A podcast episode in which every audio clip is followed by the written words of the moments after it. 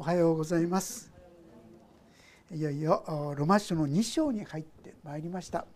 え前回から、まあ、本筋本論に入ってきたということができるかと思います。前回はですね私たちがどれくらい罪深いものかということですね見てきたんですね。ちょっと読ませていただきますが1章の28節から読ませていただきますがまた彼らは神を知ることに価値を認めなかったので神は彼らを無価値な思いに引き渡されました。それで彼らはしてはならないことを行っているのです。彼らはあらゆる不義悪貪欲悪意に満ち妬み殺意争い欺き悪巧みにまみれています。また彼らは陰口を言い人を中傷し神を憎み人を侮り高ぶり体現相互し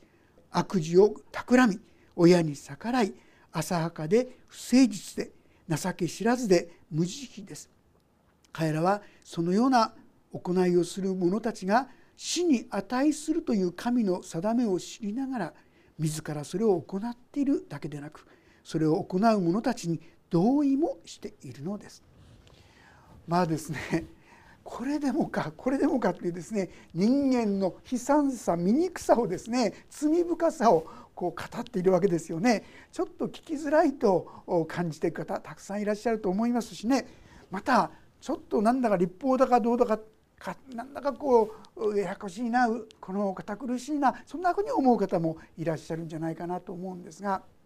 まあ、このロマ書の中には神学的なことと教理的なことが非常にたくさん含まれています。で時にそれはややこしいなと思うかもしれませんがこの教理的なものって何かって言いますとね人間の体でいうとちょうどね背骨みたいなもんなんですよ。骨これなかったらどうなりますか皆さん。私こうして立ってられないですよね。もうぐにゃぐにゃぐにゃって軟体動物になってしまいますね。ピシッと立ってられるのは骨がピシッとこうあるからなんですね。で同じように私たちが信仰に立っていることができるこれはやっぱり教理的なことにおいてきちっとですね私たちがわきまえ知っているということが大切なんですね。で例えば今ここで「罪人」何を言わんとしているのかって言いますと私たちは自分が罪人だっていうことをこれでもかこれでもかってぐらいに教えてくださっているんですがこれが分からなかったら救いの実が分からないですよね。だって罪人じゃないんだから救われる必要もないってなっちゃうわけです。でもあ本当に自分がどうしようもない罪人だっていうことが分かってきますとああこれは本当にイエス・キリストの十字架による救いがどうしても必要なんだということがはっきり分かってきますからその信仰に立つことができますよね。ということで少しややこしいなうるさいなと思うところがあってもなおきっちりですねご一緒に学んでいきたいと思うんですね。まあ、そういうことでこの一章の方では違法人といいましょうか一般の人々の罪について語り、まあ、2章はですね実はま一般的なことも含まれるんですがだんだんだんだんと語るのはユダヤ人について言ってるんですね。これは言い換えるとですね聖書を知っているクリスチャン教会に来ている人たちのことにも少しそこには入ってくるかなってそんなふうに思います。そんなふうにして自分の中にこれはどう関わるかなそんなふうに読んでいきたいと思うんですが2章の一節の言葉を読ませていただきます。ですから全て他人を裁く者よあなたに弁解の余地はありません。あなたは他人を裁くことで自分自身に裁きを下しています。裁くあなたが同じことを行っているからです。裁きっていうんですね。いかがでしょう？皆さんはこの裁きの罪に引っかかっちゃってますか？影響を受けてますか？実は私がですね最初に教えられた罪はですねこれでした。裁くっていう罪ですね。実はそれまで私はどういうふうに自分のことを思ってたかと言いますとねどっちかっていうと重要な人間と思ってたんですよ。あまり裁かない人間と思ってました。ところがですね兄はから「いや実は私は本当に人を裁くもんだ」っていうのがだんだんだんだん分かってきたんですね。もうオートマティックから言ってみましょうかね人を見たら自然に人を裁いているその自分の姿が見えてきたんですね。ああ本当に私はそういう人間だ実に洗礼受けてから何年か経ってからです皆さんなかなかわからないんですが私たちの中に潜んでいるこの罪に目が開かれていきたいものですね。ここにありますように彼らは他人を裁く者よってあります。まあさっき言いましたちょっとユダヤ人を指して言ってるんですね。彼らは聖書を知ってるでしょ？立法を知ってるでしょ？で違法人は何か知らないでこういうことを平気でやってるんだとまあ高飛車なと言いましょうか上から目線と言いましょうかそういうふうにして人を裁くそういう人々となってしまっていた。でも気をつけなければ皆さん私たちもそうなってしまうと思いませんか？私クリスチャンになってちょっと経った頃にですねなんか自分がクリスチャンになった。なんかちょっといい人間になったんじゃないかなと錯覚したんですね。で他の人より神様のことを知ってるってことでなんか自分がですねちょっと偉くなったようなね良くなったような。そんな勘違いをしてました。これ皆さん錯覚ですよ。錯覚。私たちがちょっとぐらいでも良くなっていくのはイエス様が共にいてくださるからですよね。精霊様が私たちに満ちている時は少しばかり私たちは前よりも良い人になってる時があるかもしれませんけどももし私たちが神様から離れたら皆さん覚えがあるじゃないですか。クリスチャンになったはずなのに醜い心が汚い心がですね悪い思いがもうどんどこどんどこ湧いてきてこんなんで本当にクリスチャンって言えるのかなってそう思ったこともあるんじゃないでしょうか。神様から離れてイエス様から離れていたら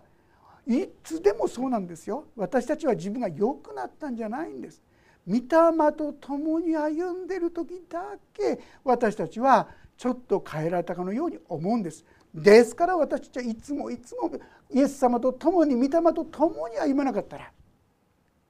本当に平安な良き歩みをすることができない。たちまちですね高慢になり人を裁くようなそういうものになってしまう。私たちはこの目が2つあるからどうでしょうか皆さん。すぐに人の弱さや間違い見つけるの上手だと思いませんか？この人はなんでこんなこっちの人はなんでこんなふうにやるのかななんてですね。すぐに裁く思いが私の中に湧いてくると思いませんか、まあ、特にこの箇所ではですね先ほど読みましたね。一般の人の姿あらゆる不義悪貪欲悪意に満ち妬み殺意争い欺き欺悪巧みにまみれています。彼らは陰口を言い人を中傷し神を憎み人を侮り高ぶり体現相互し悪事を企み親に逆らいうんぬんとですねもうきりがないほど出てくるわけですが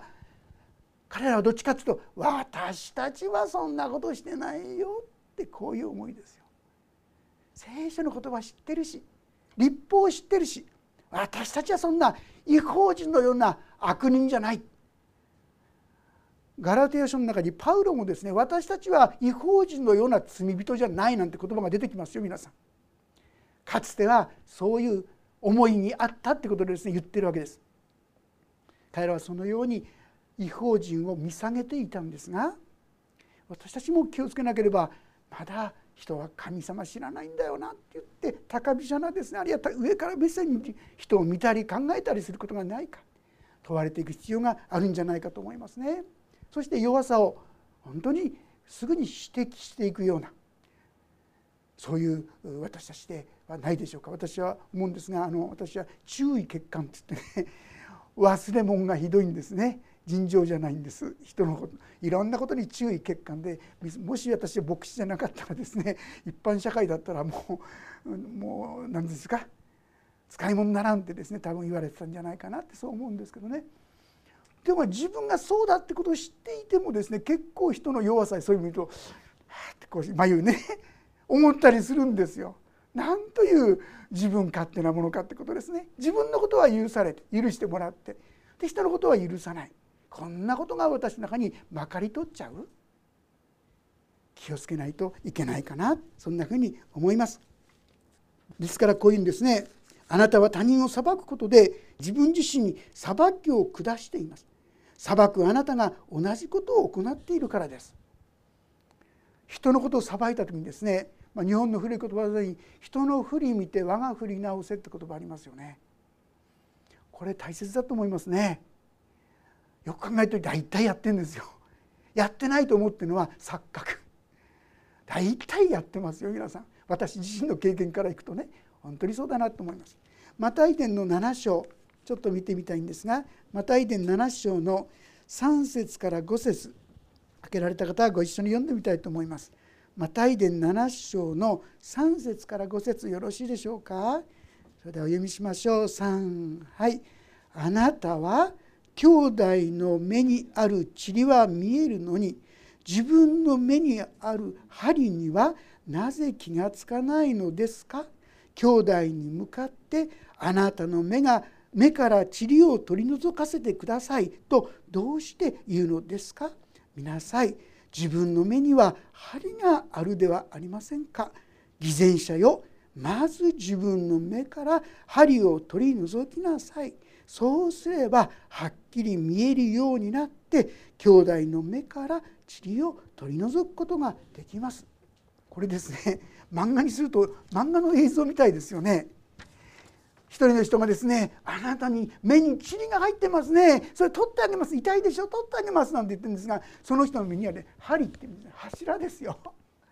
ビヨーンと目の中にでっかい柱が入ってるのにそのことに気づかないであなたの目の塵を取らせてください。なんてことを私たちは案外やってるんですよ。ってこういうことですよ。気が付かないでね。私たちは人のことについてはすぐに目につくのにもかかわらず自分には甘いんですよね。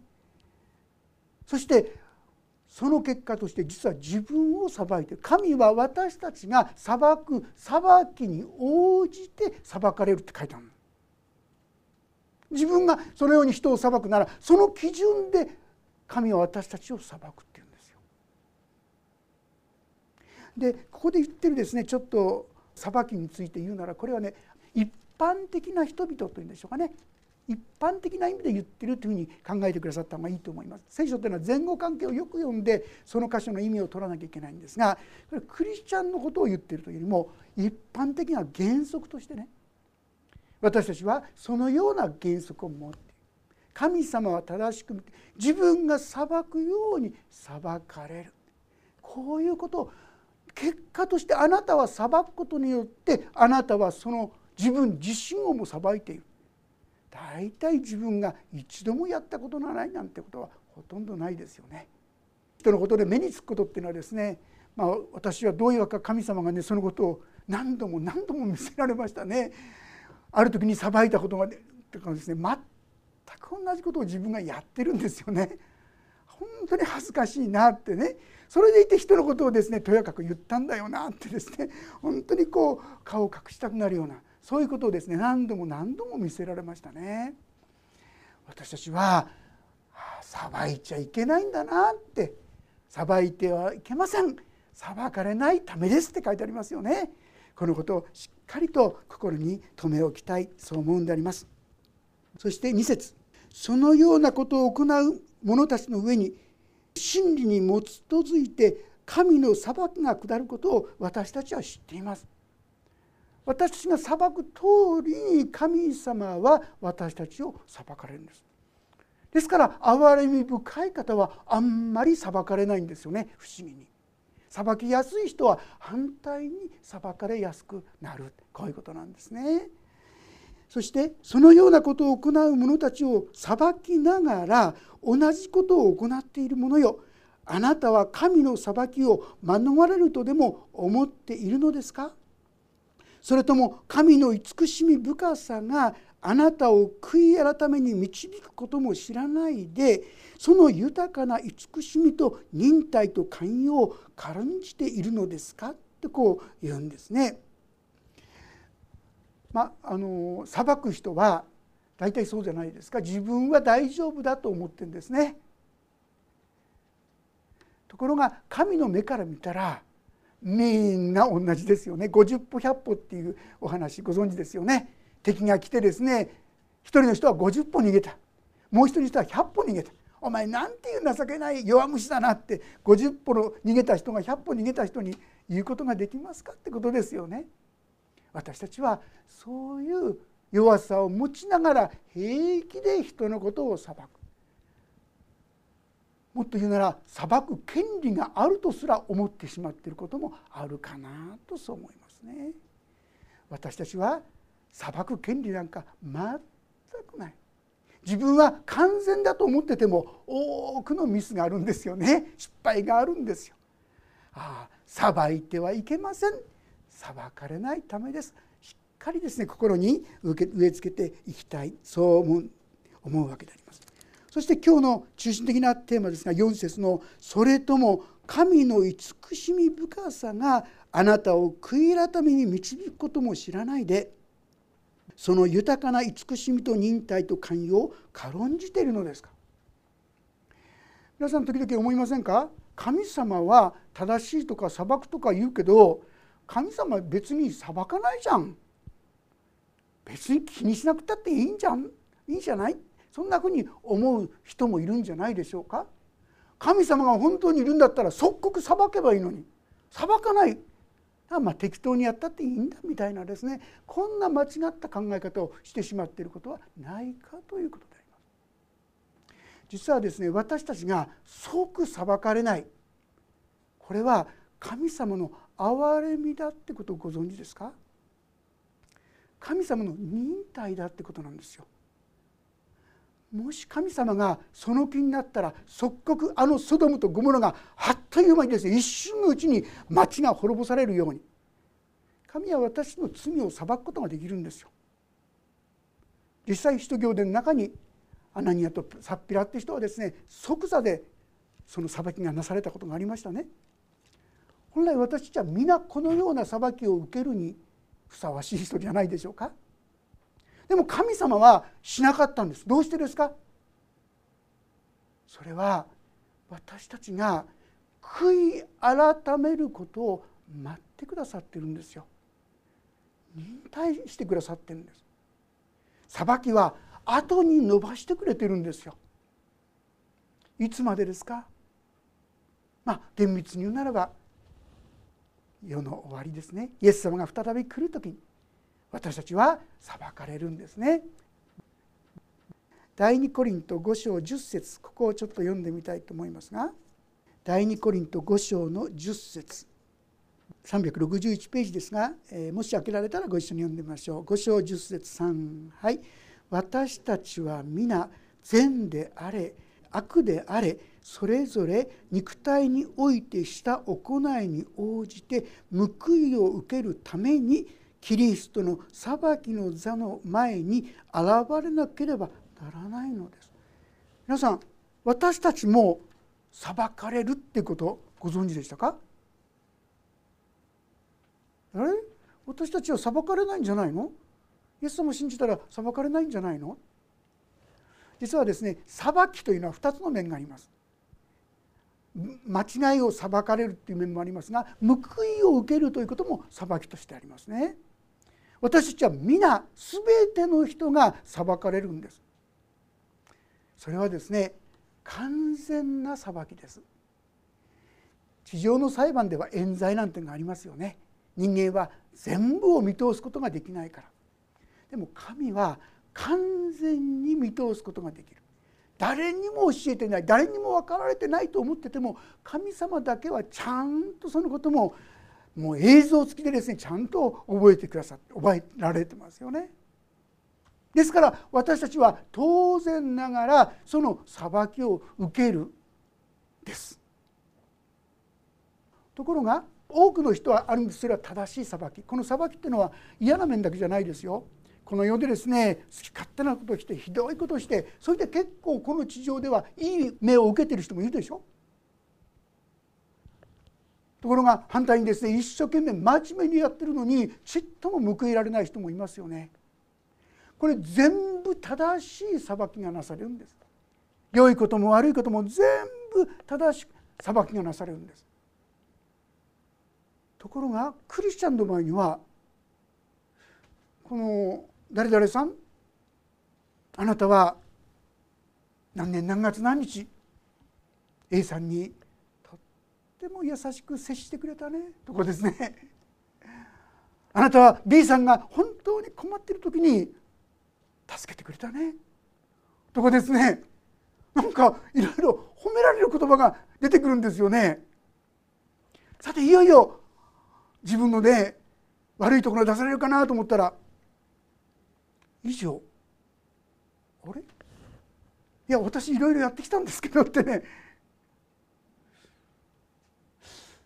でもあなたのその罪状何も書いてませんよ。もしかするとあなたは地上に来た時にイエス様に自分の罪を許していただくださいってお祈りしましたか？あ確かに私はそう祈りました。あならそれです。それであなたの罪はもう全部完璧に許されたからここには何一つ載ってないんです。本来なら裁かれるはずのものクリスチャンはそれ除かれます。イエス様を信じたたらこれだけですよね。でもこのイエス様を信じなかった人は当然ながら自分の良かったことも悪かったことも全部正しい裁きを受けるんですね。これで完全な公平になります。さっき言ったようにいい目を受けた人も正しい裁きを受けます。そういう意味で完全な公平がやってくるということができるかと思います。ところが神様はこのことをですね何と言ってるか。あなたはかたくなで悔い改める心がないために神の正しい裁きが現れる見怒りの日の怒りを自分のために蓄えていますとこう言うんですよ。先ほど言いました神様は私たちが悔い改めるのを待っているんだ。ああ自分はとんでもないことをしてしまってた。思い違いをしていた。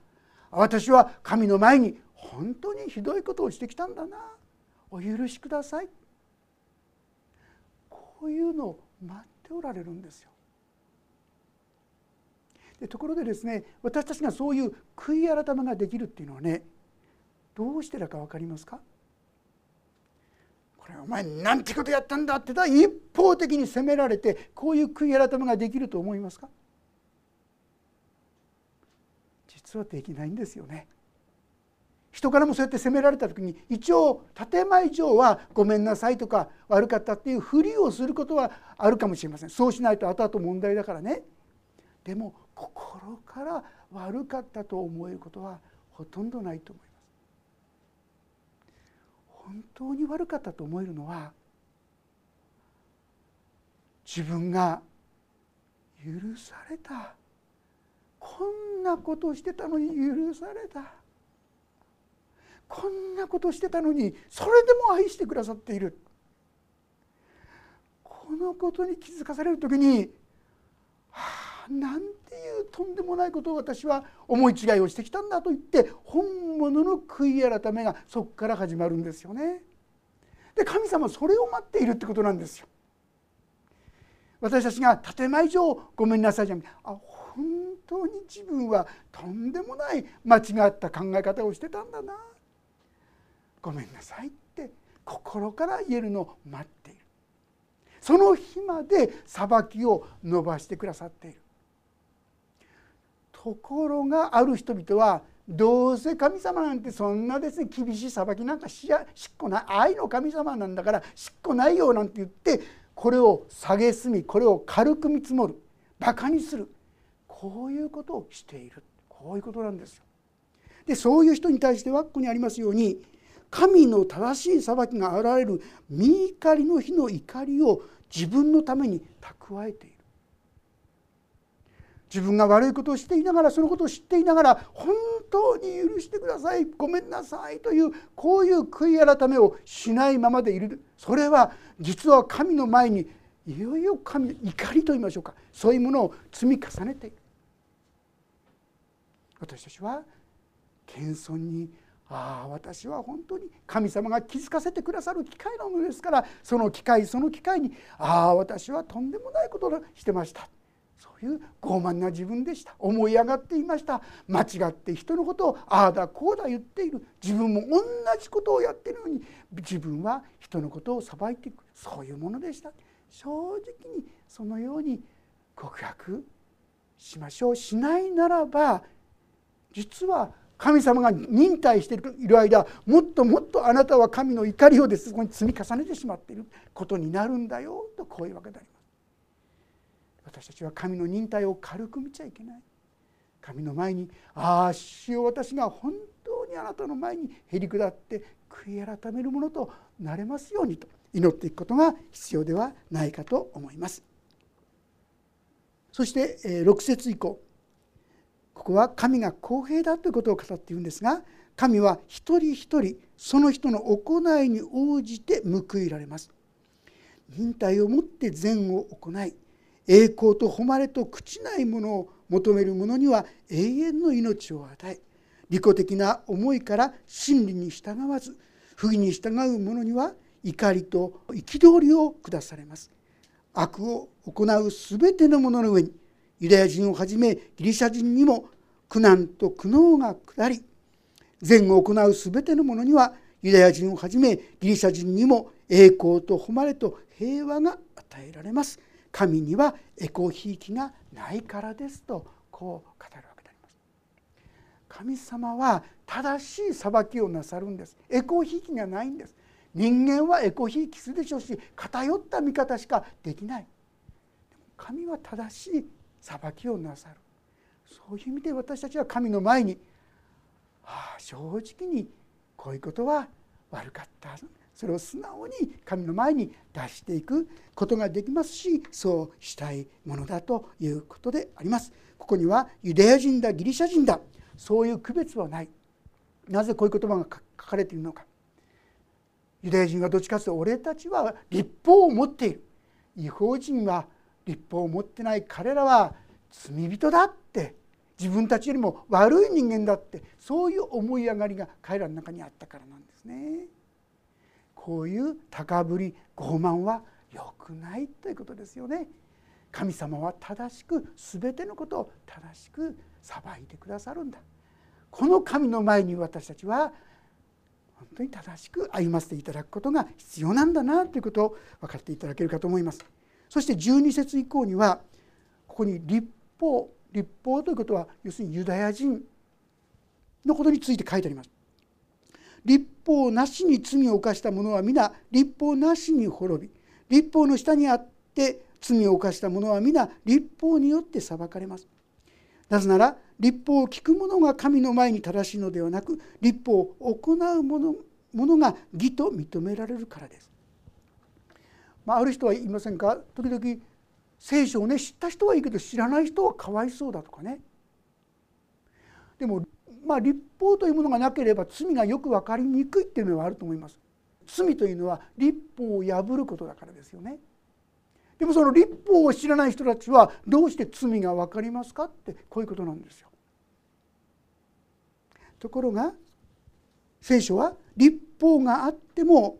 実はなくても神はそれぞれに正しい裁きをなさるそれはどうしてか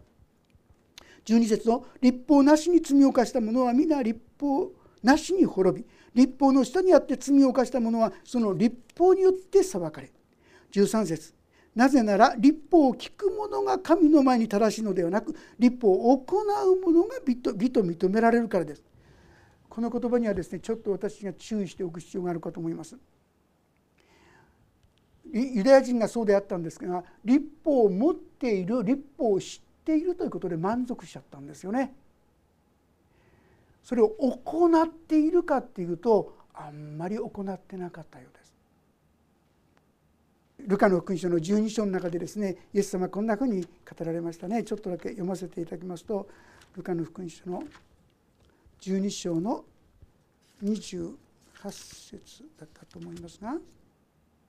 しかしイエスは言われた幸いなのはむしろ神の言葉を聞いてそれを守る人たちです。まあ、イエス様がですね素晴らしいこうメッセージとかいろいろしてるのを見てあなたを産んだお母さんはなんていう幸せなんだそんなこと言った時にそうじゃない幸いなのは神の言葉を聞いてそれを守る人たち聞いてるだけだったら知ってるだけだったらはっきり言ったら意味がないんです。聞いて知ってそれを守る人たちが幸いなんだ。これ言うとですねあれ？じゃあ立法主義じゃないの？立法で生きなきゃいけないの？ここで言わんとするのはその結果としてああ私にはできないことが分かった。ああ主よこの罪をお許しください。と言って素直に主の前に出ていく人。これはすでに神の御言葉を行っている人なんですよ皆さん。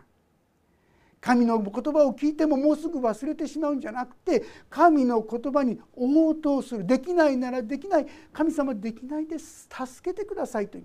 それが罪だと思うならこれは罪でした。お許しくださいと祈る。これが神の御言葉に従うということですよ。神の御言葉に従うものが幸いだとこういうわけですよね。ローマ書の方に戻りますが立法を聞く者が神の前に正しいのでなく立法を行う者が義と認められるからです。立法を持たない違法人が生まれつきのままで立法の命じることを行う場合は立法を持たなくても彼ら自身が自分に対する立法なのです。彼らは立法の命じる行いが自分の心に記されていることを示しています。彼らの良心も証しして彼らの心の思いは互いに責め合ったりまた弁明し合ったりするのです。ちょっとここ分かりにくいと思うんですが、まあ、一つにはですね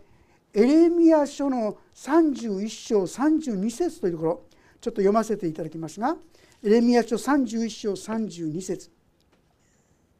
これらの日の後に33節でしたね。私がイスラエルの家と結ぶ契約はこうである。主の言葉。私は私の立法を彼らのただ中に置き彼らの心にこれを書き記す。私は彼らの神となり彼らは私の民となる。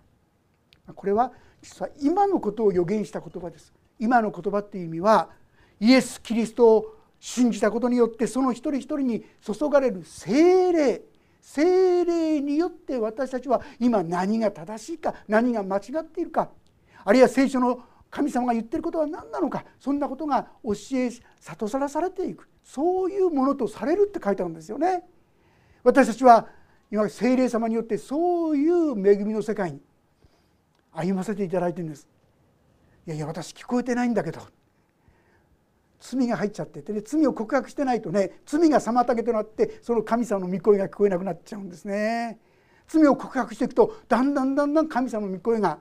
私たち一人一人ですよ。特別な人だけじゃないですよ。全てのクリスチャンがそういう恵み神の御声を聞くことが御言葉がですね意味が分かるようになってくる。こういうんですがしかし実はこのことが含まれていると思いますがこのローマ書で言っているのはそれだけではなくて私たちが生まれながら生まれつきのままの立法のと誤解でありますよね。これはねいわゆる生まれつきに私が持っている良心というもののことを言っているように思いますね。完全な立法はないにしてもなんとなくわかるんですよ。人を殺しちゃったらとんでもないことをしたってやっぱり感じるですよ。嘘ついてごまかしていたら何か後ろめたい気持ちを持つんですよ。私たちは立法聖書の教えを持ってなかったとしてもうすうすは分かる完全に分かるのはもちろん聖書を通してしか分からないかもしれませんけどもうすうすは分かる。だからその基準に従って神様は裁くんだっていうんですね。まあ、そういう意味で私たちは誰も言い訳できない弁解できない。天地を作られたその中に神はご自身が作られたってことを表している一章の中に書いてありましたね。誰もだから弁解はできないんだ。こう言いましたがここにおいても私たちの良心というものを持ってああ自分は間違ったことをしている。そういうことがうすうすわかる。ですから神の前に悔い改めるべきだ。どっかに救いがあるはずだ。そういうことを求める心がですね起こってくるはずだとこういうわけであります。そして最後16節には「私の福音によれば神の裁きは神がキリストイエスによって人々の隠された事柄を裁かれるその日に行われるのです」。私の福音によればパウロ自身がですね経験したことでありますが神の裁きは神がイエス・キリストによって隠された事柄を裁かれるその日いつですか？世の終わりと言いましょうかイエス様が再びこの地に来られた時に私たちは正しい裁きをそこで受けるわけですその時に私たちはもはや言い逃れができないその時に果たして私たちは本当に平安を持って歩むことができますかということですよね。イザヤ書の48章というところにですね悪者は悪者には平安がないと書いてあります。もし私たちが神の前に正直に自分の罪を告白し罪の許しがなければ私たちは平安がないんですよ。でも自分がですね本当にその神の前に出る時に本当にどんな罪があったとしても大安心ですねそれを持つことができるんですね金田福一さんっていう人がですねこれは大変な結核ひどかったんですけどもねもうもうもう本当に死に際だったんですがそういう中ですねその中で与えられる大安心なんていうメッセージをしたことがあったようですけどね。もし私たちが神の前に本当に平和をいただくことができているならばどんな時でも平安になることができる。神様はそういう恵みを備えてくださっているわけですがさあこの1章2章で語ったのはあなたにはその用意ができていますか？ということですよね。自分はそんな悪い人間じゃない。そんな罪を犯したことがない。と言っているならこの2章で叱責されているようにあなた方のうちには裁きがあるってことですよね。でもあ正直に私はそうでした。と自分の罪を告白するならあのパリサイ人と自然人の祈りがありますよね。私はこの人のように悪いことしてない。もう断食もしてて神様に10分の1も捧げてあれやってこれやって。そのことを感謝しますって祈ったんですけども片や自然にはもう顔を天に向けようともしないで自分の胸を叩きながらこんな罪人の私を憐れんでください。としか祈らなかったんですけどもどちらが義と認められて帰ったでしょうか。それはパリサイ人ではありませんってはっきり書いてありますよね。私たちは自分が自分で自分は正しいんだという人ではなくて私は罪人でした。私は間違ったことをしてました。正直に主の前に出て。そしてイエス様の許しと清めをいただく。そういう意味にさせていただきたいものです。それこそが世の終わりを迎える。備えということができる私たちはこの福音の中に生きることができます。そしてこの福音の中にいるなら生きるならばたとえ見かけはですねものすごく華やかに成功していったとしてもやがてはっきり言うならその人も裁きを受けなければならないんです。私たちはそれを敬む必要は全くないんですね。自分に与えられている恵みを感謝して歩むことができる。そして平安を持って歩むことができる。この道に私たちもしっかりと歩んでいくものとさせていただきたいと思います。お祈りをいたします。天のお父様私のうちには自分は大丈夫だ。自分はそんな罪人ではない。そんな高ぶった思い間違った思いがしばしば出てきてしまいます。そうではなくてあなたの憐れみによって悔い改めへと導かれていることをどうぞ私たちが悟ることができますように。正直に自分の愚かさ汚れ醜さを素直にあなたの前に告白できますように。そして